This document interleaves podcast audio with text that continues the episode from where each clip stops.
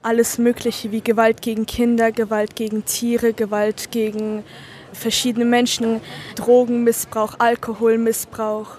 Ja, auf jeden Fall. Ich denke, das hat jeder schon mal mitbekommen. Das waren Stimmen aus der Kölner Innenstadt. Und leider haben viele der Befragten schon mal Online-Posts gesehen, die Gewalt, Gewaltverherrlichung oder eben andere illegale Inhalte zeigen. Ein nicht unerhebliches Problem auf Social Media, das wir uns heute mal genauer ansehen wollen. Und damit herzlich willkommen zu einer neuen Folge Digital Crime Kompakt. In unserer letzten Folge haben wir das Thema Kartell-TikTok beleuchtet. Gangster und Banden, die online ihren luxuriösen Lebensstil präsentieren und so junge Menschen als kriminellen Nachwuchs rekrutieren wollen. Ihr habt die Folge verpasst? Dann hört doch gleich im Anschluss rein.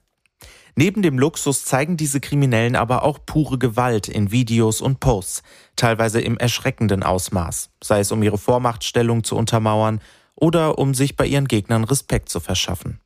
Doch was tun Social-Media-Plattformen eigentlich gegen diese Gewaltposts, die ihren Weg aus den Favelas Südamerikas oder Straßen Großbritanniens bis ins letzte Kinder- oder Jugendzimmer finden? Kurz erklärt. Social-Media-Plattformen verbieten grundsätzlich Gewaltposts und Gewaltverherrlichung.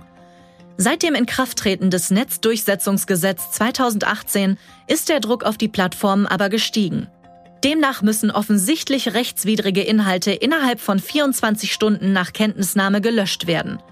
So hat TikTok alleine im ersten Quartal 2022 über 7,3 Millionen Clips entfernt, die Gewalt zeigen oder Gewalt verherrlichen. Teilweise werden die Posts bereits von Algorithmen und künstlichen Intelligenzen erkannt, die meisten werden jedoch von anderen Userinnen gemeldet.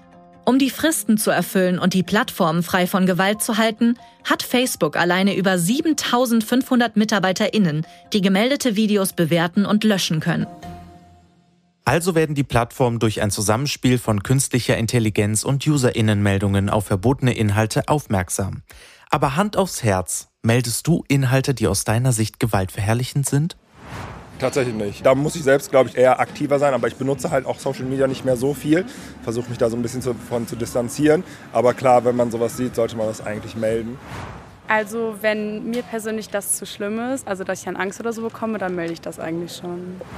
Ja, ich habe einmal sowas gesehen, das war dann gesperrt und dann wollte ich mir es trotzdem angucken und dann habe ich es einfach weggemacht und gar nicht gemeldet. Eigentlich hätte ich es melden müssen, aber ich habe so zu meinem eigenen Schutz es einfach weggemacht. Ja, sich vor solchen Inhalten zu schützen ist wichtig. Vor allem gilt das für Kinder und Jugendliche. Auf der anderen Seite sind Behörden darauf angewiesen, dass die Posts entweder auf den Plattformen oder per Anzeige gemeldet werden. Eine Umfrage zeigt, dass das tatsächlich zu wenig passiert. Kurz erklärt.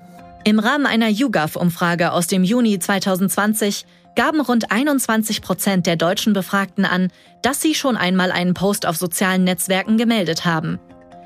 Zwei Drittel hingegen gaben an, bisher noch nie einen Post gemeldet zu haben. Nach einer Umfrage des Bundesministeriums der Justiz und für Verbraucherschutz im Jahr 2021 gaben aber 65 Prozent der befragten Personen an, bereits auf problematische Inhalte gestoßen zu sein.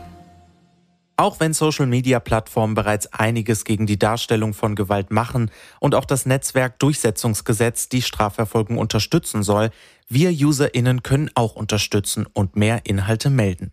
In den Show Notes haben wir dir übrigens Tipps verlinkt, wie du auf jeder Plattform einfach und schnell Inhalte oder Profile melden kannst. Hast du schon mal Inhalte auf Social Media gemeldet und damit Erfolg gehabt?